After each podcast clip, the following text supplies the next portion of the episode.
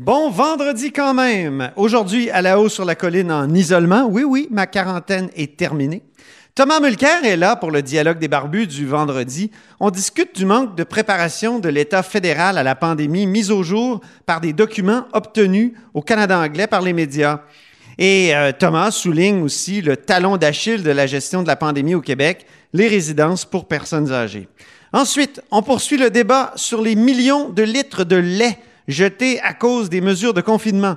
Un professeur de l'Université Laval, Maurice Doyon, répond à un autre professeur, Sylvain Charlebois, qui soutenait à notre micro plus tôt cette semaine que de jeter du lait, ça devrait être illégal. Mais d'abord, mais d'abord, ben oui, le compteur est au bout du fil. Bonjour Jean-François Gibault. Bonjour Antoine. Notre compteur et accessoirement directeur de la recherche à QMI, toujours en télétravail, qui se penche maintenant sur les chiffres de l'emploi et du chômage, parce que et, là, hier, on regardait les chiffres. Euh, un million d'emplois perdus au Canada, 200 quelques mille, 250 quelques mille au Québec.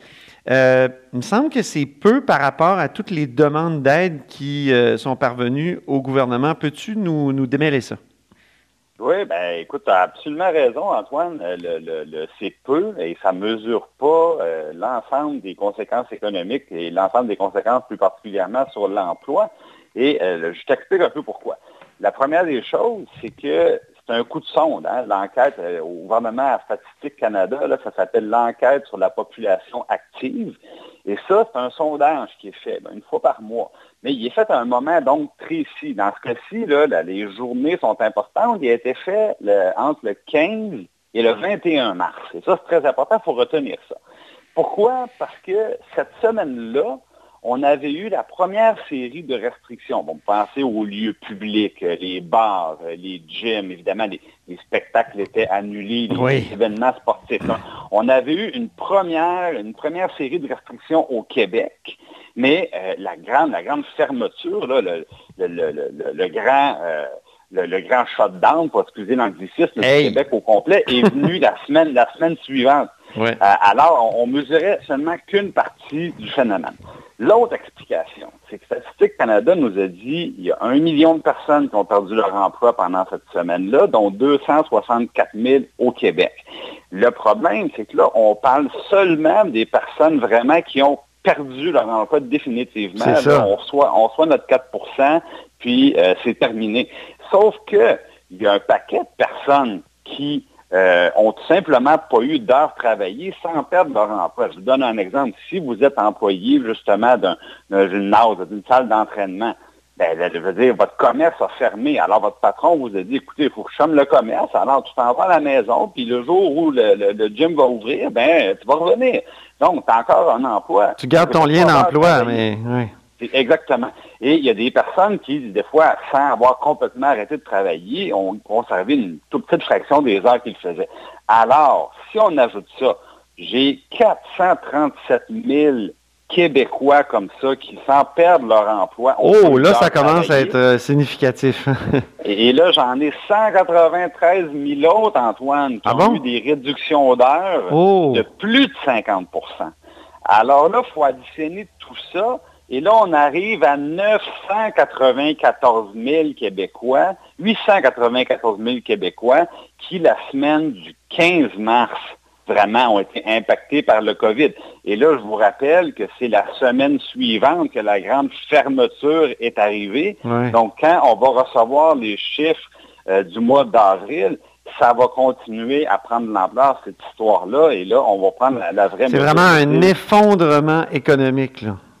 Ben, c'est plus de gens touchés que les trois dernières récessions mises ensemble. De, quand même, il faut, prendre conscience de ça. C'est vraiment gigantesque. Et l'autre chose que je voudrais préciser, c'est qu'on on a vu que le Québec était plus affecté que le reste du Canada par les, chiffres de, les chiffres de l'emploi, les pertes d'emploi. Euh, c'est tout simplement parce que les premières mesures au Québec sont venues justement à peu près une semaine avant tout le monde. Donc, cette semaine-là du 15 mars, la plupart des autres provinces canadiennes avaient à peu près pas de restrictions, pendant qu'au Québec, on en avait appliqué plusieurs, d'où mhm. l'écart, parce qu'on voyait que le taux de chômage au Québec a vraiment explosé euh, plus que plus qu'ailleurs au Canada. Mais vous allez voir que dans la, prochaine enquête, ils vont, ils vont nous rattraper, puis possiblement, dans certains cas, nous dépasser. Et, là, il y a certains qui posent la question, est-ce que ça valait la peine? C'est sûr que la réponse, on va l'avoir peut-être juste dans quelques mois, sinon dans quelques années. Le vrai bilan, il va se faire une fois la pandémie terminée, mais déjà, il y en a qui s'interrogent. Ben oui, il y, en a beaucoup qui s'interrogent, notamment sur, ben, on a parlé déjà de la stratégie suédoise, c'est-à-dire est-ce qu'on doit mettre l'ensemble de la société à l'arrêt, en isolement, ou on doit surtout travailler sur l'isolement euh, le plus parfait possible des clientèles vulnérables? Et euh, je pense que la question va devoir certainement être débattue dans, dans les prochaines années, mais au moins la crise aura eu le mérite d'amener ces réflexions-là, d'amener, euh, par exemple, le développement de véritables plans de confinement pour les personnes vulnérables en, CHSLD, parce qu'en fait, dans le passé, ce sont des choses qui arrivaient, mais on n'en parlait pas. On n'en parlait pas, jamais. Parlons de la grippe en 2018, là, tu sais. Euh, ça a été vraiment une saison grippale très, très euh, dure pour nos aînés. Ben ça, c'est la fois, Antoine, que euh, les scientifiques ont raté leur vaccin. On a eu un taux d'efficacité de 0% du vaccin parce que finalement, on n'a pas choisi la bonne souche. Et il y a eu un effet direct. En 2018, on a eu au-delà de 1000 décès dans les euh, CHSLD imputables à la grippe saisonnière. Donc, on est dans des chiffres qui s'approchent beaucoup de ce qu'on voit aujourd'hui avec la COVID. Mais à l'époque, qui parlait de ça? Qui euh, parlait de, s'isoler à la maison, d'arrêter l'école, de fermer les... Personne, absolument personne. Donc, c'est la première fois qu'on s'éveille vraiment à ça. Puis, je suis convaincu que de ce point de vue-là, la gestion de nos établissements de santé, surtout pour les personnes les plus vulnérables, ben, va être vue de A à Z. C'est pratiquement certain. On est en train d'apprendre, finalement. On apprend énormément, moi, je pense, dans, actuellement là, euh, sur la façon de réagir face à des épidémies et des pandémies. J'ai une question d'un auditeur. Euh, Yann nous envoie cette, euh, cette question. Puis je lui ai promis à Yann de, de te la soumettre, cher compteur. Alors je la lis. Bonjour, j'aimerais beaucoup que vous creusiez la question suivante. Aux nouvelles, j'entends que les cultivateurs ne peuvent pas partir leur production parce qu'il n'y aurait pas assez de travailleurs étrangers dans les champs. Il y a des milliers de profs payés 80 000 par année à écouter Netflix et il y a 4 millions de chômeurs. Pourquoi pas les réaffecter? Les coûts sociaux seraient encore plus catastrophiques si les cultivateurs devaient avoir des récoltes minimes. Ils seraient dédommagés par le fédéral. La diversité sur nos étals en souffrirait et on peut oublier l'achat local.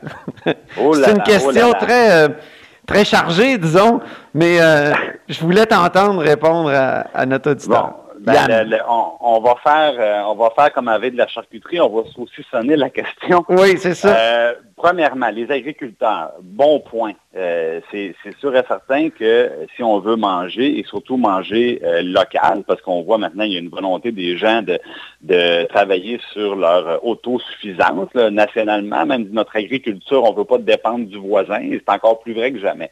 Donc, ça va prendre de la main-d'œuvre, ça c'est vrai. Et les, gouvernements, s'il y a eu de l'inquiétude, notamment de la part de l'UPA, inquiétude fondée, ont eu quand même des réponses satisfaisantes. Il va y avoir des exceptions de fait pour que la main-d'œuvre étrangère qui vient travailler notamment dans les champs, puissent, puissent venir euh, au Québec. Donc, normalement, euh, cette question-là doit être réglée en bonne partie.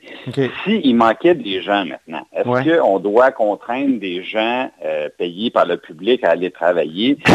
Il y, a, y, a, deux problèmes. Le premier problème, c'est qu'il y a un a priori dans, dans la question, c'est que les profs sont payés chez eux à rien faire. Moi, je peux te dire, Antoine, que l'enseignante de mon petit garçon le, le rencontre pratiquement à chaque jour à distance.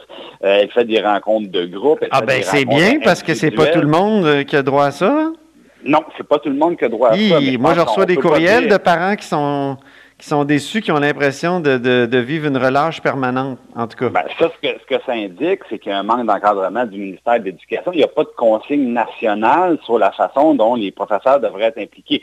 Mais là, je, je les entends déjà me dire, oui, mais on n'a pas de moyens, on n'a pas de ressources, on n'a pas d'équipement. Il y a des réalités comme celle-là aussi. Mais je pense qu'il y a beaucoup d'enseignants qui trouvent le moyen de garder contact et d'essayer de, faire progresser leurs jeunes. Bon, puis maintenant, pour ce qui est de contraindre des gens, ben malheureusement, euh, je peux vous dire que ça ne respecte pas du tout la Charte des droits et des libertés. et c'est une idée, normalement, on entend cette idée-là pour les prisonniers. Hein? On dit, ben, pourquoi pas les faire travailler, ramasser? Ben oui, on voit ça, on voit ça ailleurs, mais au, Canada, donc, ça a été libre un certain temps. On, a des, euh, on a des chartes à respecter, puis je pense que c'est, c'est quand même aussi, c'est quand même important de, de, de, de, pouvoir se souvenir de ça et de respecter ça. Ben, merci de, t'être penché sur la question de Yann, euh, mon cher compteur.